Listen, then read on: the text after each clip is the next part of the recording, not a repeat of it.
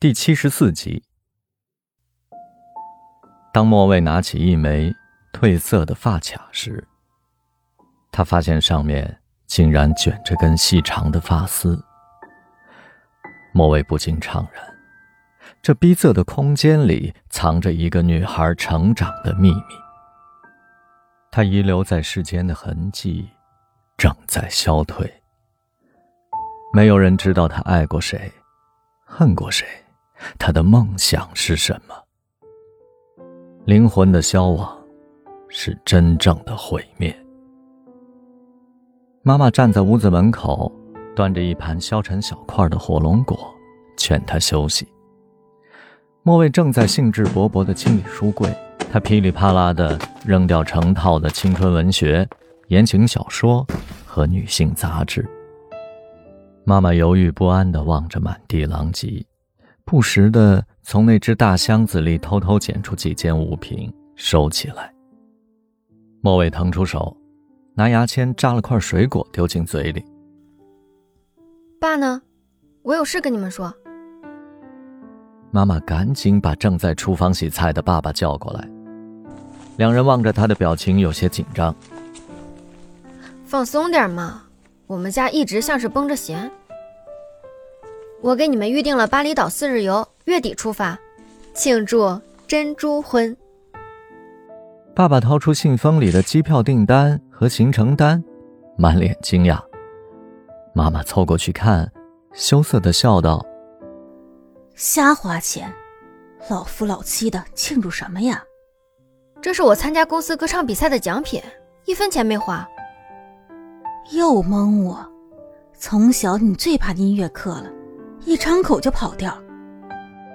呃，这个巴厘岛是在泰国吗？我们语言不通啊，到了那边也找不着北啊。父亲已经在为旅行的细节担忧了。我送你们上飞机，安排中文导游到机场接应，酒店一日三餐全包，尽情享受海边美景，什么都不用担心。莫蔚突然想起一个问题：你们有护照吗？父母茫然的摇摇头。上网预约好办理护照的日期，莫伟继续埋头苦干。他踩着椅子，从书柜顶层取下来一副沾满灰尘的网球拍，挥舞了几下。虽然不是名牌，但手感还行，总算有物件能派上用场了。顶层还摆着几只孔雀羽毛和一只大海螺。他把海螺举到耳边听听，并没有海的声音。转眼发现下面压着一个牛皮纸信封，说不定这姑娘还藏着些钞票呢。他拆开信封，掏出了五个写满的笔记本，其中一本的扉页上有娟秀的钢笔字：“人生那么短，而我为你伤心了好久。”好久两个字。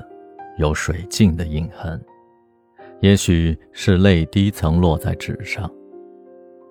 莫蔚抱着笔记本，卧在床上，双手合十，默念道：“姑娘，为了更好的完成你的人生，我有必要了解你的过去。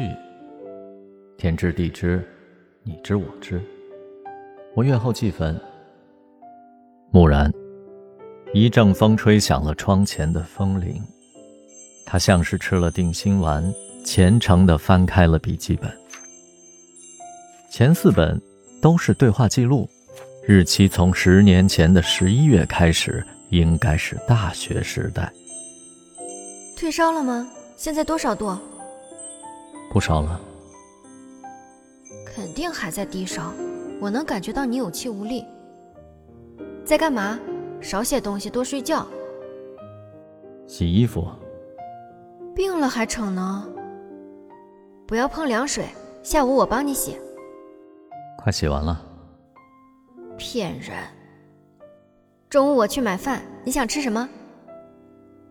不用了，我才吃过早饭。哎，什么时候才能学会照顾自己？不饿也要按时吃饭。我给你打点粥。谢谢。讨厌鬼，竟然跟我客气起来了。